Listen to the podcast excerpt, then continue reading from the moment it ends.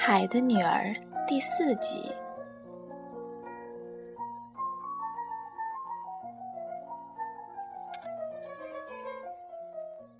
他一直就是一个沉静和深思的孩子，现在他变得更是这样了。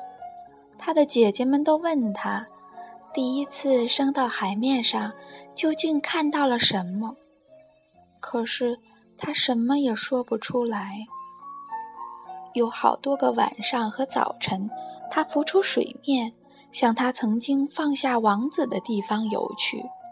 他看到那花园里的果子熟了，被摘下来了；他看到高山顶上的雪融化了，但是他看不见那个王子。所以，每次回到家来，总是更感到痛苦。最后，他再也忍受不住了，把他的心事告诉给了他的姐姐。来吧，小妹妹，别的公主们说，她们彼此把手搭在肩上，一长排的升到海面，一直游到一块他们认为是王子宫殿的地方。现在，小人鱼知道王子住在什么地方了。在这儿的水上，他度过了好几个黄昏和黑夜。有几个晚上，他看到王子在音乐声中乘着那艘飘着许多旗帜的船。他从绿灯心草中向上面偷看。当风吹起他银白色的长面罩的时候。如果有人看到的话，他们总以为这是一只天鹅在展开它的翅膀。有好几个夜里，当渔夫们打着火把出海捕鱼的时候，他听到他们对于这位王子说了许多称赞的话语。小人鱼高兴起来，觉得当浪涛把他冲得要死的时候。是他来救了他的命。他记得，他的头是怎样紧紧地躺在自己的怀里，他是多么热情地吻着他。可是，这些事，王子一点也不知道，他连做梦也不会想到他。小人鱼渐渐开始爱起人类来。渐渐开始盼望能够生活在他们中间。他觉得他们的世界比他的天地大得多。的确，他们能够乘船在海上行驶，能够爬上高耸入云的大山，同时，他们的土地连带着森林和田野，伸展开来，使得他望都望不尽。他希望知道的东西真是不少，可是他的姐姐们都不能回答他所有的问题。他只有问自己的老祖母。他对于上层世界，这是他给海上国家所起的名字，的确知道的相当清楚。如果人类不淹死的话。小人鱼问：“他们会永远活下去吗？他们会不会像我们住在海里的人们一样的死去呢？”一点也不错，老太太说：“他们也会死的，而且他们的生命甚至比我们的还要短呢。我们可以活到三百岁。”不过，当我们在这儿的生命结束的时候，我们就变成了水上的泡沫。我们甚至连一座坟墓也不留给我们心爱的人呢。我们没有一个不灭的灵魂。相反的，人类有一个灵魂，它永远活着，即使身体化为尘土。它仍然是活着的，它升向晴朗的天空，一直升向那些闪耀着的星星，正如我们升到水面，看到人间的世界一样。它们升向那些神秘的、华丽的、我们永远不会看见的地方。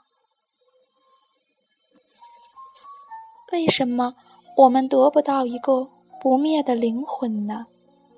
小人鱼悲哀地问。“只要我能够变成人，可以进入天上的世界，哪怕在那儿只活一天，我都愿意放弃我在这儿所能活的几百岁的生命。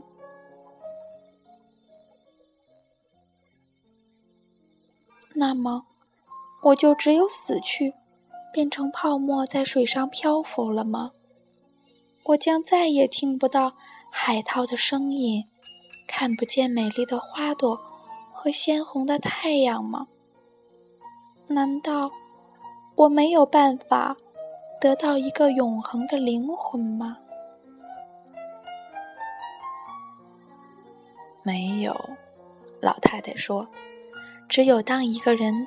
爱你，把你当做比他父母还要亲切的人的时候，只有当他把他全部的思想和爱情都放在你身上的时候，只有当他让牧师把他的右手放在你的手里，答应现在和将来永远对你忠诚的时候，他的灵魂才会转移到你的身上，而你。就会得到一份人类的快乐。可是，这类的事情是从来不会有的。我们在海底所认为美丽的东西，你的那条鱼尾，他们在陆地上却认为非常难看。他们不知道什么叫做美丑，在他们那儿，一个人要想变得漂亮。必须有两根腿。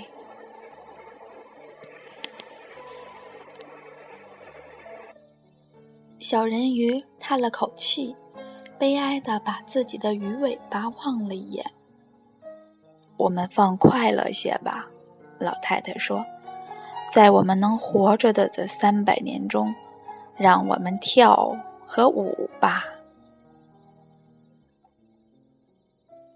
在所有人中间，小人鱼唱得最美，大家为他鼓掌。他心中有好一会儿感到很快乐，因为他知道，在陆地上和海里，只有他的声音最美。不过，他马上又想起上面的世界，他忘不了那个美貌的王子，也忘不了。因为没有他不灭的灵魂而引起的悲愁，他偷偷地走出他父亲的宫殿，里面正是充满了歌声和快乐，而他却悲哀地坐在小花园里。忽然，他听到一个号角声从水上传来，他想，王子。一定是在上面行船了。我爱他胜过我的爸爸和妈妈。他，我时时刻刻在想念他。我把我一生的幸福放在他的手里。我要牺牲一切来争取他和一个不灭的灵魂。当现在我的姐姐们正在父亲的宫殿里跳舞的时候。我要去拜访那位海的巫婆。我一直是非常害怕她的，但是她也许能教我一些办法吧。小人鱼于是走出了花园，向一个掀起泡沫的漩涡走去。巫婆就住在他的后面。他以前从来没有走过这条路，这儿没有花。也没有海草，只有光溜溜的一片灰色沙底。小人鱼在这森林面前停下步子，非常惊慌，他的心害怕的跳起来，他几乎想转身回去。但是，当他一想起那位王子和人的灵魂，他就又有了勇气。现在，他来到了森林中一块黏糊糊的空地，这儿又大又肥的水蛇在翻动着，露出它们淡黄色的、奇丑的肚皮。在这块地的中央，有一幢用死人的白骨砌成的房子，海的巫婆就坐在这儿，用她的嘴喂一只癞蛤蟆，正如。我们人用糖喂一只小金丝雀一样，她把那些奇丑的、肥胖的水蛇叫做她的小鸡，同时让它们在他肥大的、松软的胸口上爬来爬去的。